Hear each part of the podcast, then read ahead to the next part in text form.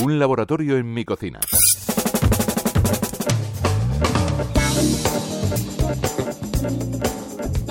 Llegas a casa después de un día duro y lo último que te apetece es ponerte a cocinar, ¿no? La historia seguro que te suena. Preparar la comida en casa nos consume tiempo, más si tenemos que preparar la cena y el tupper al día siguiente. Pero hay quien dice que no nos falta tiempo, que nos falta foco. ¿Y si existiera un método para condensarlo todo en menos de dos horas y tuviéramos tuppers para toda la semana? Bueno, pues ese método existe. Fabián León, bienvenido.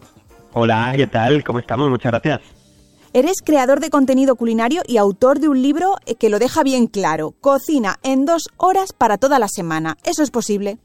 Sí, sí, no solo es posible, sino que todo el mundo debería hacerlo. Y lo que quería era encontrar y, dar un método que permitiese a la gente volver a ganar ese control de su tiempo sin tener la sensación de perder calidad en, en su comida del día a día, ¿no?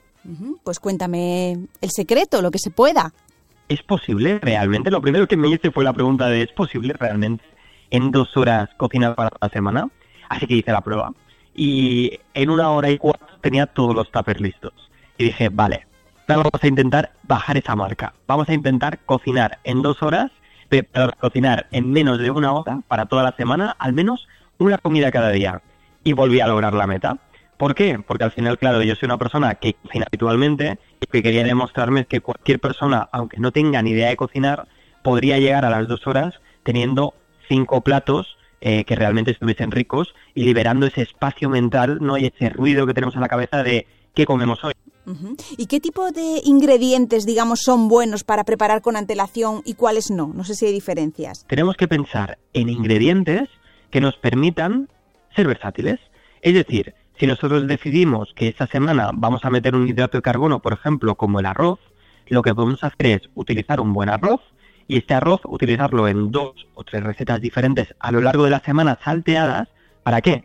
Para que de esta manera, cocinándolo una vez, podamos tener para tres días y ahorrar tiempo en ese batch cooking por el camino y por ejemplo te haces arroz, no sé, a la cubana, arroz con verduras, haces distintas cosas. Es uno de los truquillos que yo siempre doy. El día que hagas arroz, o bueno, te pongo lentejas, da totalmente igual, haz siempre de más. Cuando estamos hablando de batch cooking y de cosas que se pueden congelar o se pueden refrigerar, siempre tienes que hacer un poquito de más y dependiendo ya de cada persona, hay personas que por ejemplo no les importa comer lo mismo dos días, hay otras que sí que les importa, pues dependiendo de cada persona podemos eh, aprovechar eso para comer más días eh, las lentejas o el arroz o utilizar el arroz de base, pero con las hierbas aromáticas, las especias, las guarniciones, cambiarlo de forma que parezca un plato completamente diferente, pero con la misma base.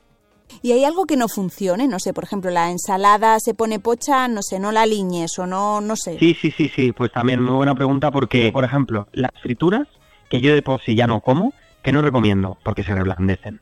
Hay cosas como, por ejemplo, las ensaladas de hoja, que no te digo que no las puedas hacer, pero muy importante, ten en otro lado los aderezos y la, y la ensalada de hoja la preparas esa misma mañana o incluso en el propio trabajo donde te vayas a llevar el tupper al momento.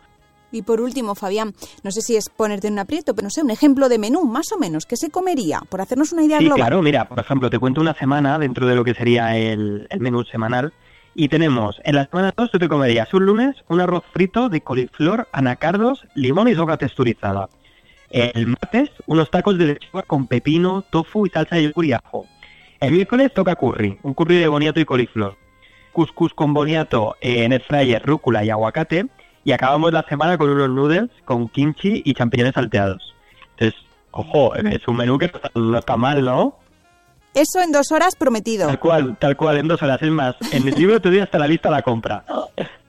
Bien, pues nada, Fabián, tomamos nota y ya sabemos que la excusa del tiempo ya hay que quitársela. Además, te seguimos en tu Instagram, Fabián León P, si no me equivoco, donde das además más trucos y recetas. Exacto. Pues nada, bien, muchísimas gracias.